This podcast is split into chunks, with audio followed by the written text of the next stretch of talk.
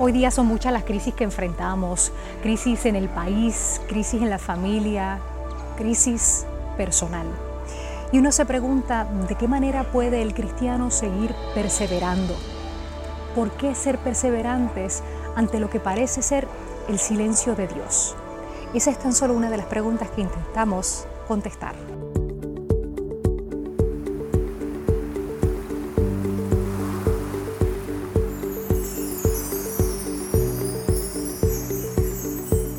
Así es, y nuevamente estamos en compañía del Pastor Rivera, en esta ocasión hablando sobre la perseverancia en Cristo. Pastor Rivera, ¿qué significa perseverar en Cristo como cristiano? Bueno, perseverar significa mantenerse. Entonces, la perseverancia de cristiano se refiere a la enseñanza bíblica de que un creyente permanece en el camino del Señor.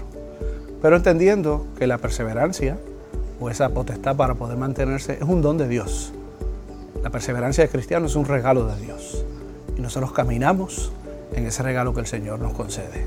¿Y por qué y para qué entonces ser, ser perseverantes? Bueno, porque es parte de lo que el Señor nos invita a hacer. De hecho, es parte de lo que se espera que un cristiano haga en respuesta a, a lo que el Señor ha hecho por nosotros. Yo siempre trato de comparar este asunto de la perseverancia, que podría ser en un sentido sinónimo de la obediencia, con lo que es nuestra relación con nuestros padres.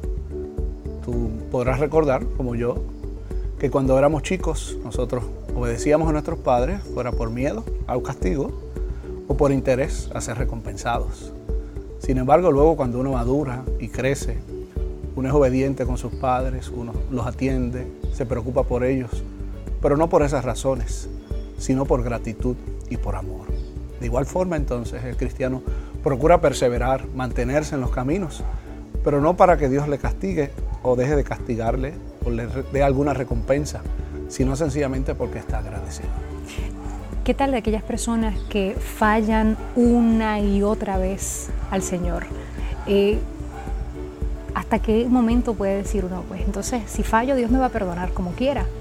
Bueno, en un sentido es correcto. Todos fallamos, vamos a fallar, la enseñanza de la escritura es esa. Que el bien que queremos hacer, no hacemos. Y lo malo que queremos evitar, eso terminamos haciendo. O sea que esa es la lucha del cristiano. La ventaja es que, como te dije, que la perseverancia es un don de Dios. Cada vez que el cristiano cae, el Señor le levanta. Y la pregunta es, ¿cuántas veces? Pues cuántas veces caigamos, el Señor nos vuelve a levantar, entendiendo que somos imperfectos. Pastor, y si estas personas que continuamente buscan de la palabra de Dios, trata uno de hacer su vida como debe ser, pero aún así sienten un vacío. ¿Por qué? ¿A qué se debe? Bueno, yo creo que es importante entender que la experiencia de sentir, de experimentar algo, pues es humana, sencillamente a veces. Pero ocurre, ocurre. Ocurre, desde luego es que natural. sí. Sí, y hay personajes en la Sagrada Escritura que reflejan ese sentir humano. Pero es maravilloso saber que nuestra relación con Dios no depende de nuestros sentimientos, no depende de nuestra experiencia, depende de lo que Dios ha determinado hacer. Y Dios ha determinado estar con nosotros siempre. A veces podemos sentirlo ausente, distante, pero la realidad es que no es así. Dios Incluso siempre silente, está ¿no? con nosotros. Incluso silente, podemos pensar que Dios Pensar está que- silente. Pero la, la verdad es que Dios nunca está silente, nunca duerme, dice el salmista, no se dormirá el que te guarda. Dios siempre está allí con nosotros. Y cuando uno cae en cuenta de que en nuestros momentos de crisis mayores, cuando sentíamos que Él estaba silente, como dice, o distante, Él estuvo allí sosteniéndonos, dándonos la fuerza para poder permanecer.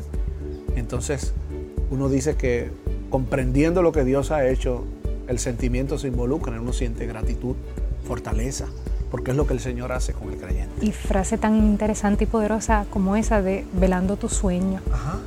Velando tu pesar, ¿verdad? Quizás no estamos conscientes de que mientras pasamos por ese dolor, ese trago tan amargo, Dios está mirando y, y velando tu sueño. Eso es así, aun cuando no estemos conscientes.